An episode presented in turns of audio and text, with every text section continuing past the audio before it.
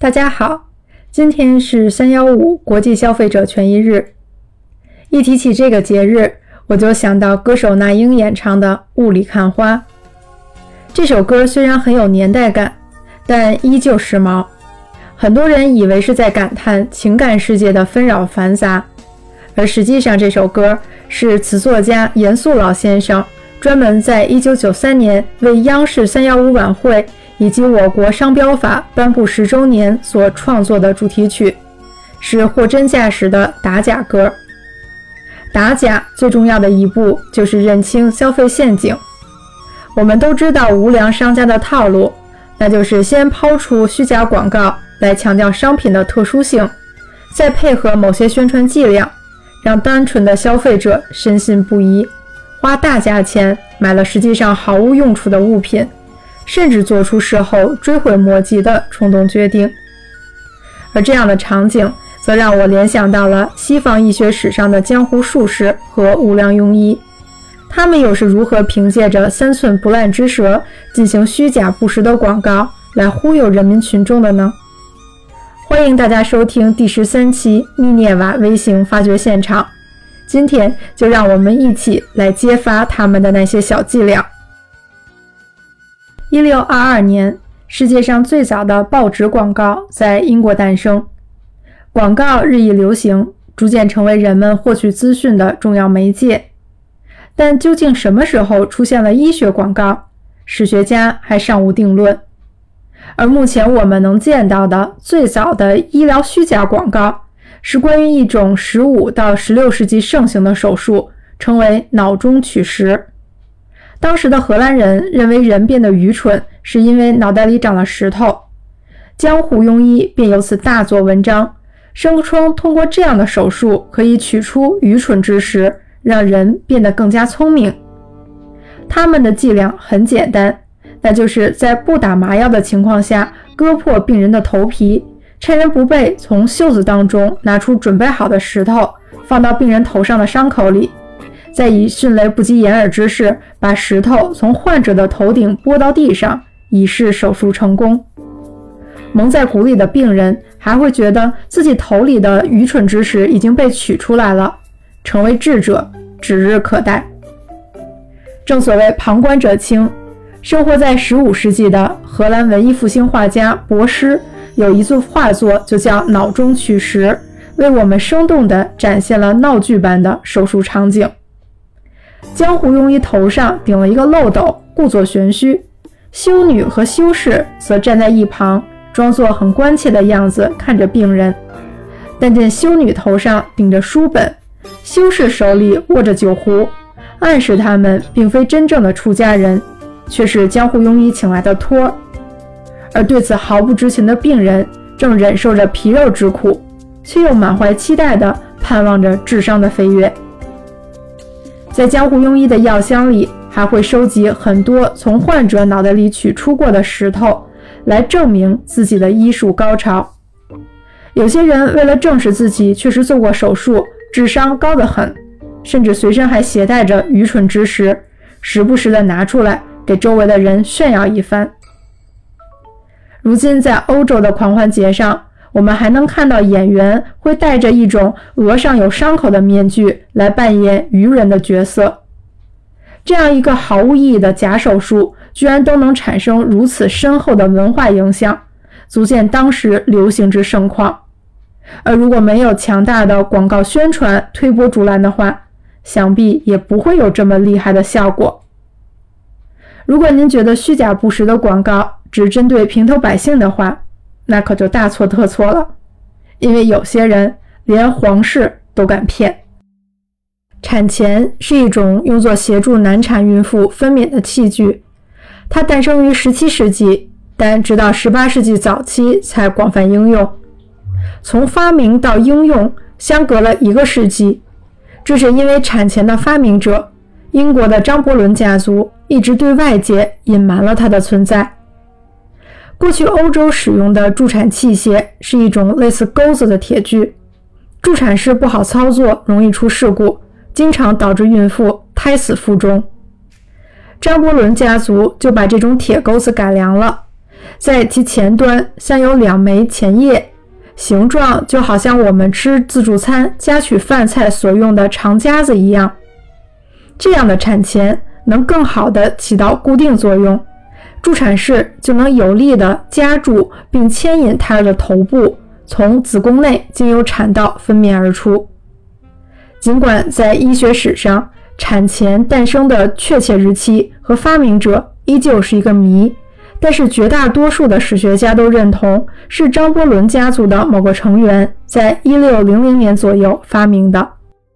那我们就来说一说张伯伦家族。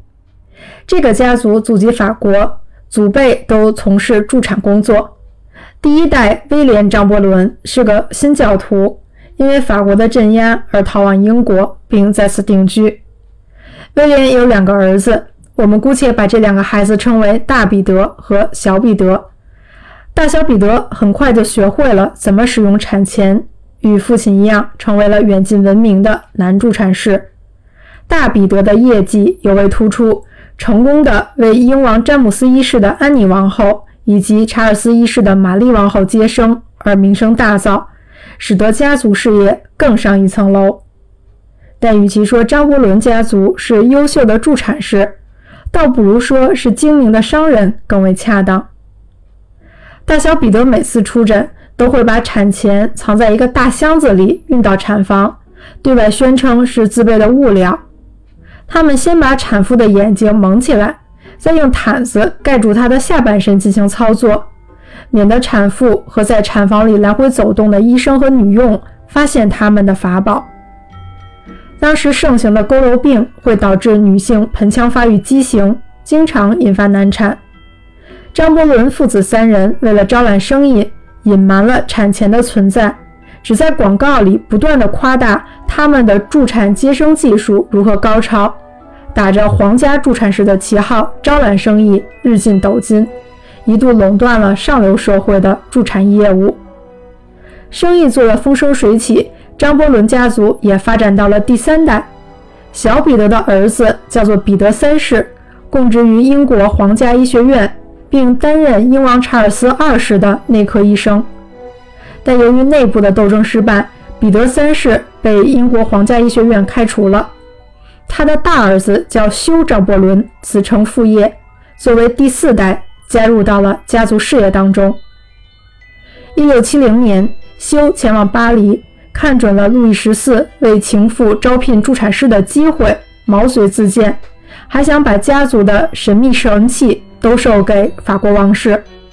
他联系到法国皇家医生朱尔斯·克莱门特，声称要用一万埃居银元（约合今天一万欧元，七万七千六百三十九人民币）的价格，将产前的专利卖给他。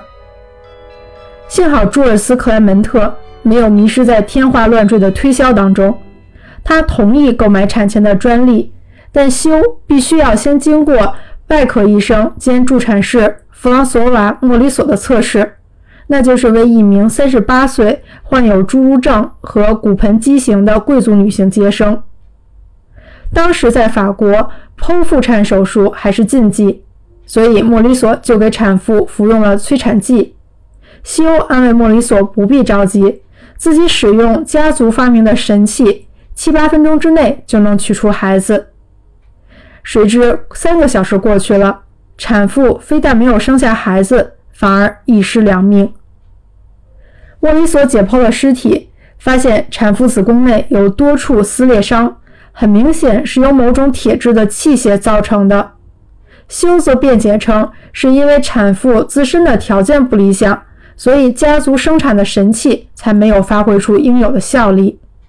最终，这场风波闹到了路易十四面前，他最后裁定张伯伦家族生产的产钳不可以在法国生产或者销售。而血液里流淌着商人基因的修并没有被打倒，他利用这次机会阅读了很多莫里索的著作。两年后，也就是1673年。修正式出版了莫里索助产理论的英译本。这本书是当时英国产科以及助产学界现象级的专业书籍，成为此后一百年里的英国助产士教科书。修靠这本书挣了不少钱，却依然不满足，他再次动起了歪心思，忽悠英国的上流社会购买他自制的那副药丸。终于东窗事发。一六八八年，英国皇家医学院指控修非法以及无道德行医的罪名成立，修畏罪潜逃，来到了荷兰。在那儿，他把产前卖给了荷兰外科医生亨德里克·范隆修斯，但据说修最后只卖给了范隆修斯半把产钱，就卷款逃跑了。修还有一个兄弟叫保罗·张伯伦，他的发展远不如父兄优秀，只能算是著名的庸医。保罗最知名的发明就是所谓的止疼项链，他在报纸上刊登广告。吹嘘这款项链能够确保新生儿身体健康，但这样一条项链就要价五先令，相当于平常人家一周的薪水。修的儿子在一七三三年终于将流传在张伯伦家族至少四代的产前公布于世。一七五二年，英国著名的产科学家威廉斯梅利则发表了关于助产学理论与实践的文章。介绍并概述了产前的使用方法，才使得这项技术在产科界得到了广泛的应用。掉进钱眼里的张伯伦家族，兴于产前的发明，败于产前的推销。明明可以做德艺双馨的助产世家，却偏偏堕落成人人喊打的忽悠家族，真是令人唏嘘不已。骗子们还擅长一种冷饭热炒的套路。也就是把古旧的事物重新打造成前沿科技来忽悠老百姓。十八世纪的英国还有这么一位专门治疗不孕不育的江湖庸医，叫詹姆斯·格雷厄姆。他就是利用这种手法来博取大众的信任与喜好，开启了一段传奇的电疗事业。格雷厄姆一七四五年出生于苏格兰，曾经在爱丁堡就读医学院，但最终没有毕业。即便如此，他还是经常以格雷厄姆医生来自居。他只身前往美国，本想以眼科医师的身份招摇撞骗，却发现美国的电力学研究方兴未艾。格雷厄姆就觉得，我可以利用电力作为治疗的手段，好好的捞上一笔。回到英国以后，格雷厄姆在巴斯开始了电力治疗的研究。一七八零年五月。他在伦敦黄金地段开设了一间名叫“健康神庙”的私人诊所。从这个名字，我们就可以推断出，它是仿照古希腊时代盛行的庙税疗法。也就是说，病患来到供奉医神阿斯克勒比俄斯的神庙里，在大祭司的指引下，接受按摩、沐浴以及灌肠等简单的治疗，并且在庙里住上几天的这样一种修养的方法。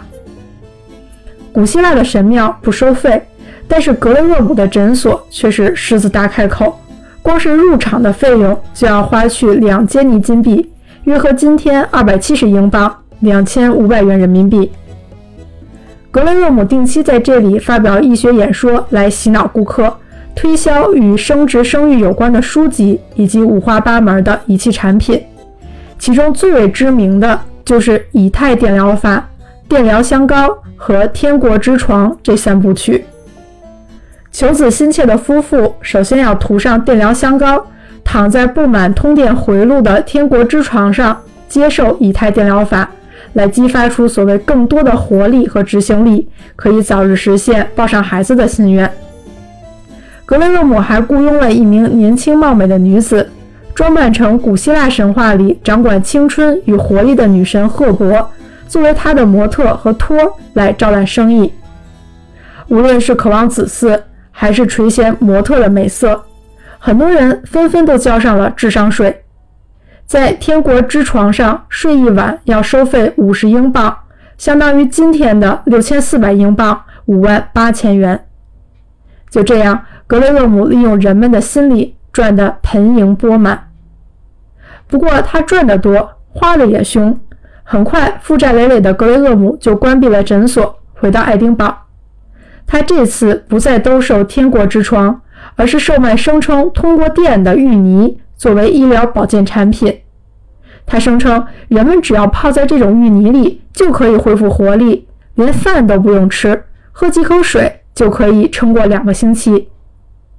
这么离奇的广告，居然也有人信，所以格雷厄姆的胆子就越来越大。最终，因为鼓吹建立新教派，才被逮捕受审，没多久就一命呜呼了。说了这几个流传于世的经典医学虚假广告事件，以及在第八期我们介绍白内障的时候，也提到了一名叫做约翰·泰勒的庸医，正是他低劣的手法，造成了著名的作曲家韩德尔和巴赫眼睛失明的事故。可能有人就会问，为什么江湖庸医有这么多？中世纪的医生跟我们在明清小说里读到的江湖郎中十分类似。只不过他们大多数人要么是半路出家，要么是身兼数职。如果您看过电影《理发师陶德》的话，约翰尼·戴普在里面扮演的理发师就是那个时代的医生。现在我们都知道，理发店门口不停旋转的红、白、蓝三色的灯柱，三种颜色分别对应动脉血、绷带和静脉血的颜色。这是源自中世纪的理发师，不仅要负责顾客的造型，还要操刀实施放血疗法这样的一个习俗。